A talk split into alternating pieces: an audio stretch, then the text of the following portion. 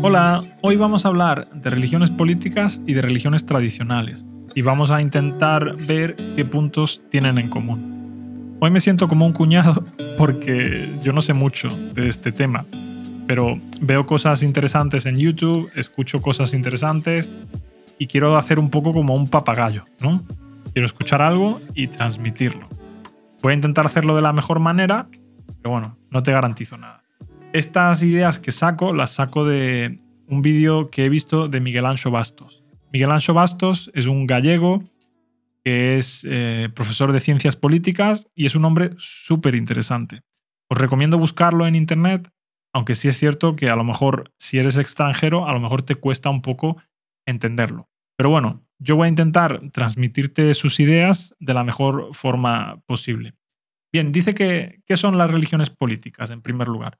Pues dice que las religiones políticas son religiones que sustituyen a Dios por elementos eh, políticos. Hay algunas diferencias, por supuesto. Por ejemplo, las religiones tradicionales, sobre todo las monoteístas, como el cristianismo, el islam, el judaísmo, son religiones que te hacen una promesa después de la muerte.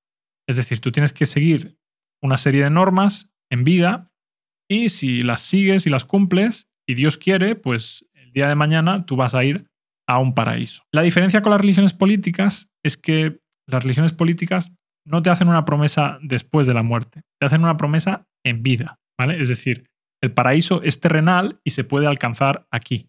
Esto no lo dice Ancho Bastos, pero es la sensación que yo tengo. Yo tengo la sensación de que la movilización, el poder de movilización que tienen las religiones tradicionales va bajando con el tiempo. Es decir, las religiones con el tiempo van perdiendo poder.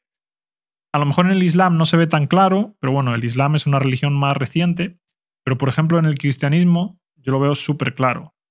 Aquí en España, no sé, pero tengo la sensación de que los cristianos actuales no tienen la misma fe que tenían los cristianos de hace 500 años. O por lo menos no hay un número tan grande de cristianos como había hace 100 años. Por eso tengo la sensación de que las religiones tradicionales están perdiendo poder de, movilización.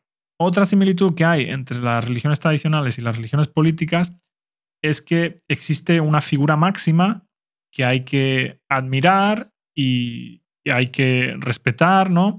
Y en el caso de las religiones tradicionales es Dios, pero en el caso de las religiones políticas, ese Dios se sustituye por otra cosa, ¿no? Por ejemplo, los patriotas, pues en lugar de Dios, a lo mejor ven el Estado como esa máxima figura. O por ejemplo, los nazis, aquí se ve muy claro, para los nazis eh, su Dios era la raza aria, ¿verdad? Y por ejemplo, los comunistas, para ellos su Dios no era un Dios como en la religión tradicional. Para los comunistas su Dios era la clase obrera, la clase trabajadora, lo que decían el eh, proletariado. ¿no? Y bueno, como he dicho antes, las religiones tradicionales te ofrecen un paraíso, ¿no? En el que vas a poder comer de todo, vas a poder tener mucho sexo, no vas, no vas a sentir dolor, vas a ver campos verdes y ríos de miel. Pero en las religiones políticas lo que se ofrece es aquí y, por ejemplo, los patriotas de España dicen siempre, los españoles primero, ¿no? Pues ellos quieren crear una España en la que los españoles siempre estén por delante, ¿no? Tengan una mayor cobertura que los extranjeros, etc. Ese sería pues, el paraíso de los patriotas. ¿no? Eh, por ejemplo, los nazis lo que querían era un paraíso para la raza aria. Querían que la raza aria pues, no se mezclara con otras razas. Esa era eh, su promesa, ¿no? conservar la pureza de la raza aria. Y para los comunistas, el paraíso era eh, que la clase obrera no estuviera explotada. ¿no? O mejor dicho, he escuchado algunas veces también que dicen la eliminación de las clases, ¿no? Para que no existiera algo así como una clase obrera explotada. Si te fijas, por ejemplo, eh, las personas religiosas antes rezaban a Dios para que resolviera sus problemas. Y actualmente las personas que siguen siendo religiosas rezan a Dios para que resuelva sus problemas.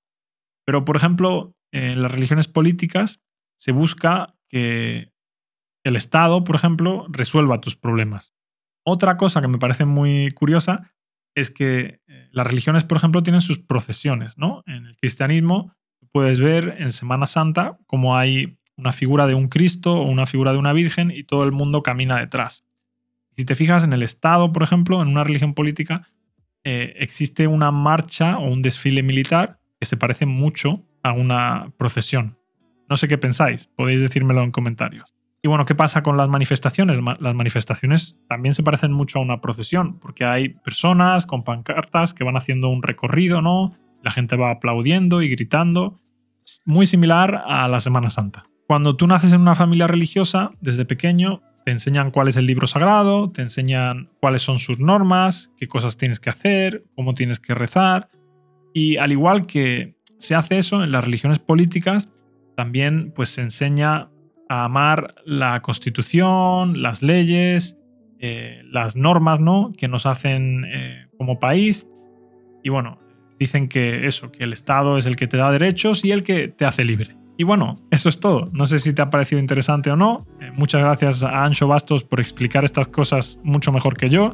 Seguro que yo he cometido algún error, alguna imprecisión, pero bueno, mi intención es que escuchéis algo de español cada día y creo que eso sí que lo he conseguido. Nos vemos en el episodio de mañana en el que te voy a hablar de algunos objetos muy buenos que he comprado y algunos objetos que he comprado y que han resultado ser muy malos. Así que nos vemos mañana. Gracias por escucharme y si quieres leer la transcripción de este y de los demás episodios ya sabes que en newspanishguide.com por solo 10 euros al mes me ayudas a pagar las facturas y además tienes acceso a un montón de contenido. Nos vemos en el episodio de mañana. Hasta entonces que tengas muy buen día. Adiós.